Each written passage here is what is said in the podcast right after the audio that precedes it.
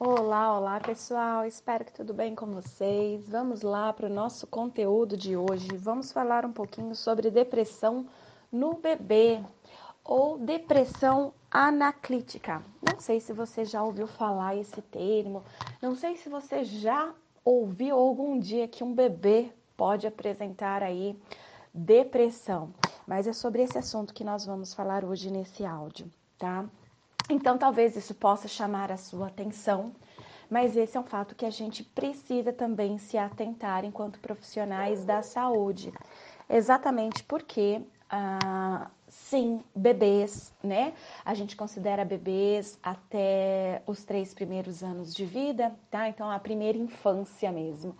Então, bebês, crianças aí na primeira infância, com menos de três anos de idade, sim, podem apresentar é, alguns sintomas de depressão, tá?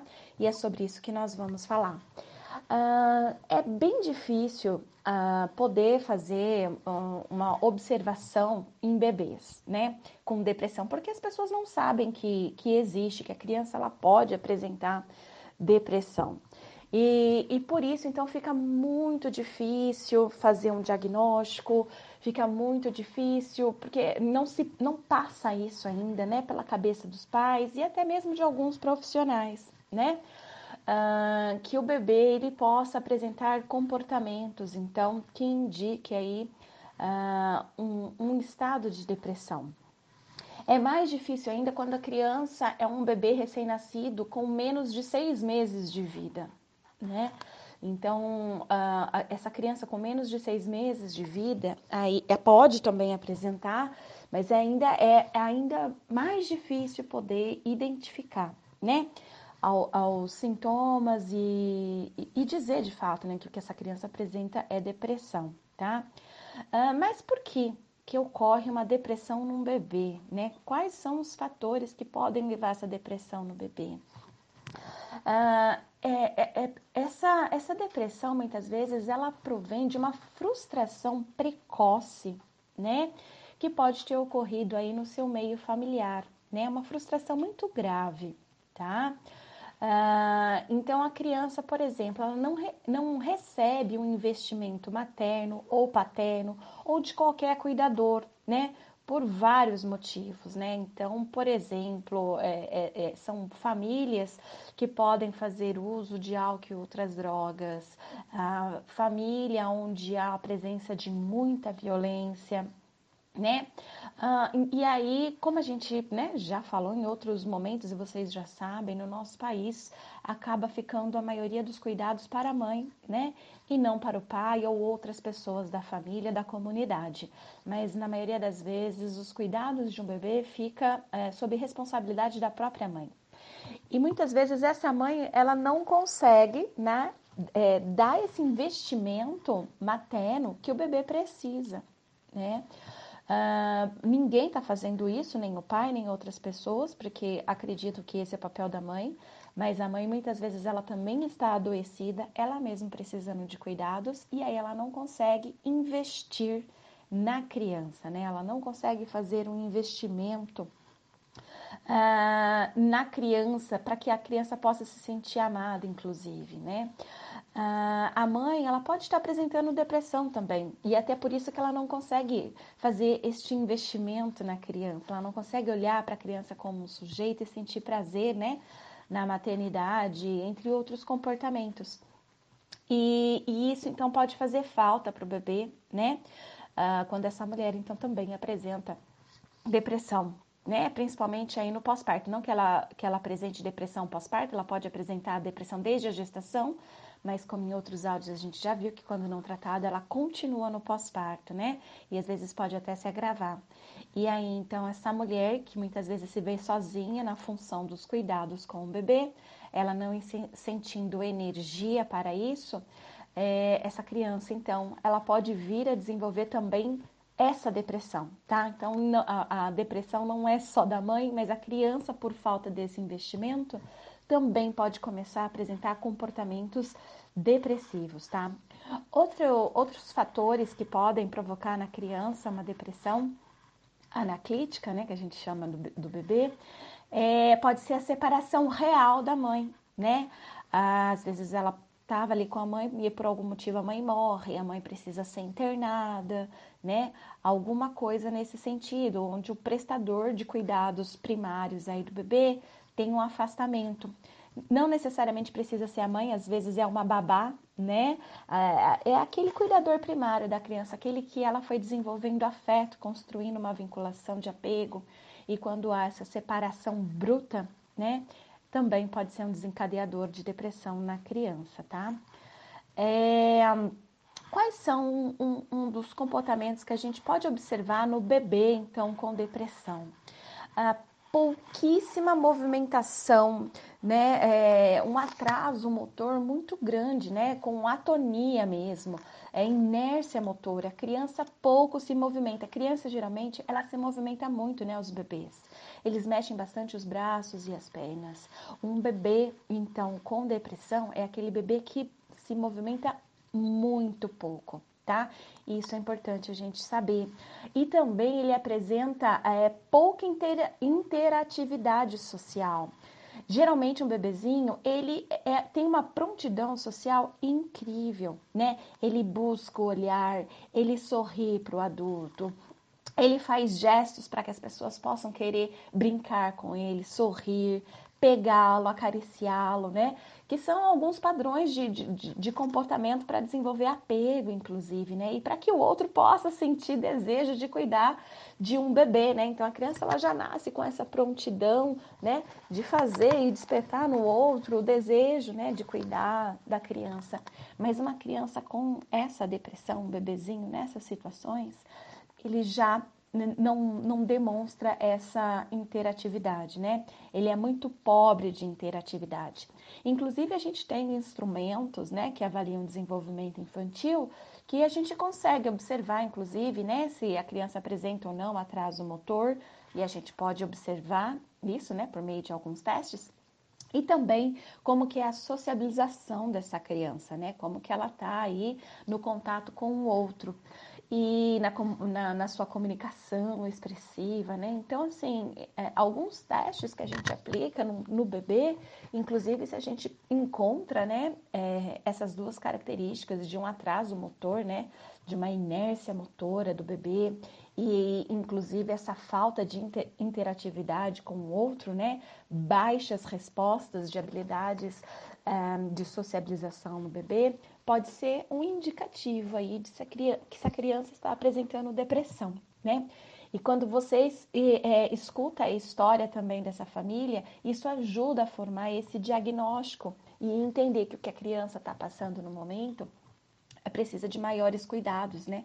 Cuidados mais sérios aí, porque é, logo no começo da vida, apresentar depressão, você vai formando também uma personalidade mais depressiva, uma personalidade com uma dependência afetiva muito forte e uma baixa autoestima extrema né?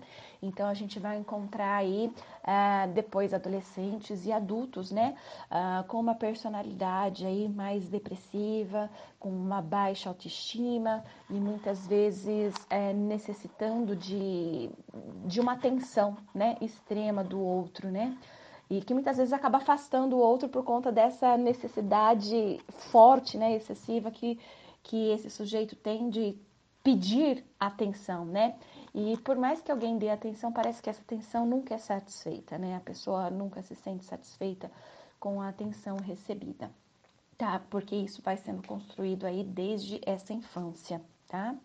Ah, ah, bebês ah, que choram muito também, né? Então eles têm comportamentos aí, né? Considerados é, difíceis por muitos dos pais. Uh, então, ele pode apresentar a, até algum tipo uh, de comportamento autista, né?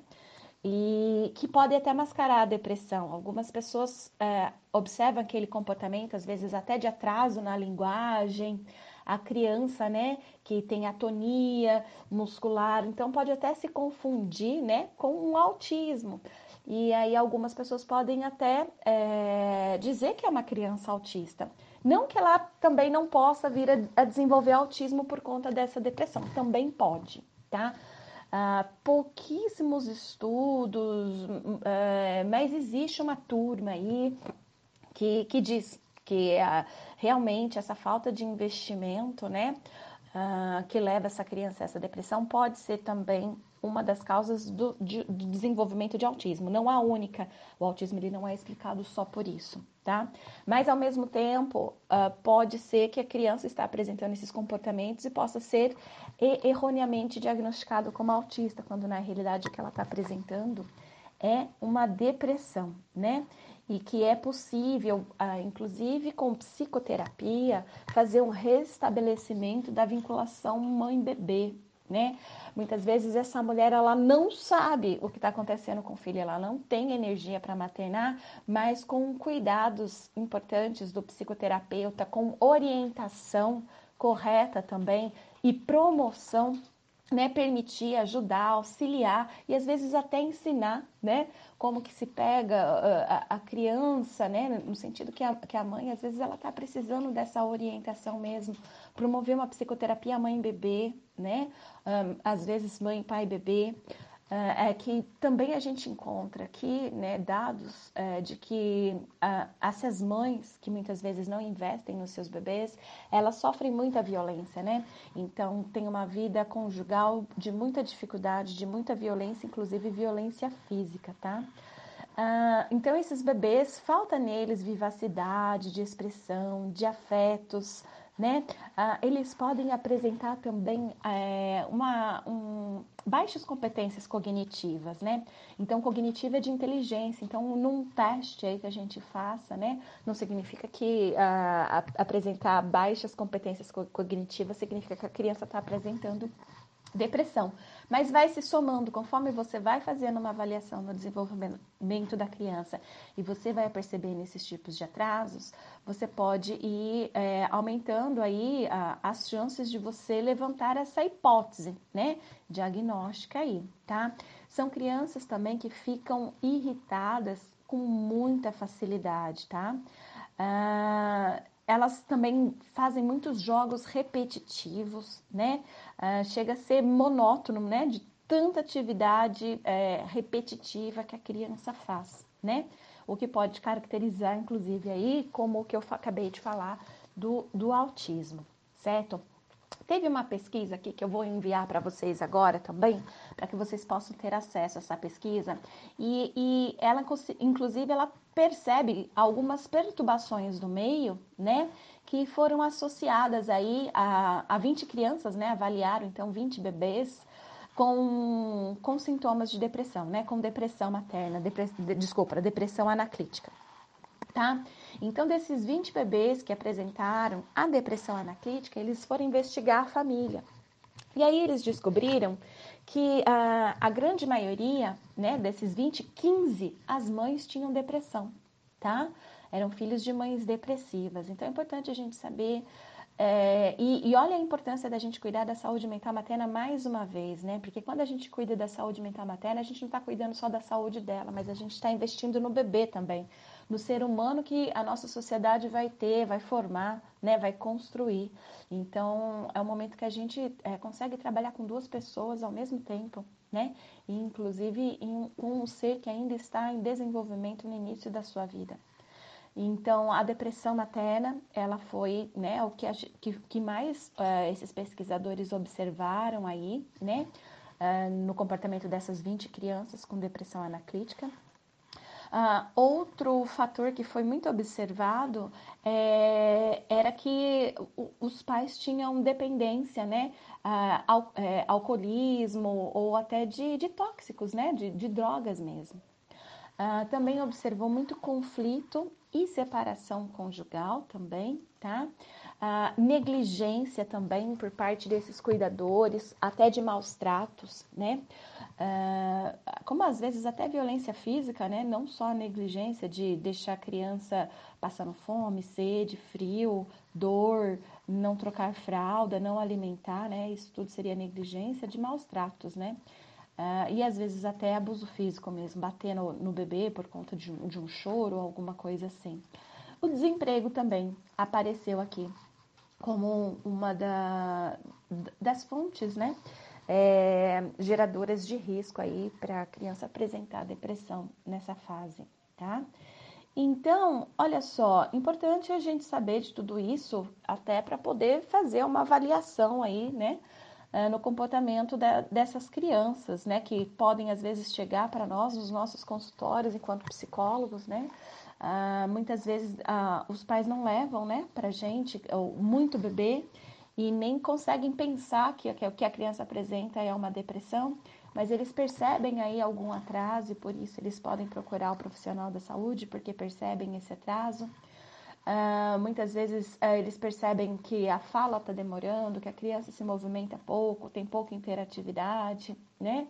E, e, isso então pode fazer então com que o profissional que tenha esse tipo de conhecimento, né, suspeite e ao fazer uma avaliação não só do, do desenvolvimento da criança, mas também do contexto, em que essa criança está inserida, como que é a dinâmica familiar dessa família, isso possa fazer diferença aí e identificar então uh, uma depressão, né? Ainda aí na primeira infância, com possibilidades de trabalhar sim com essa família, com possibilidades de trabalhar sim essa relação mãe-bebê, né?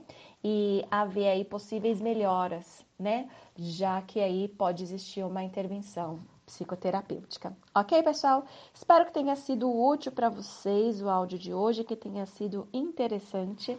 E amanhã eu volto com mais um conteúdo para vocês. Um abraço, tchau, tchau.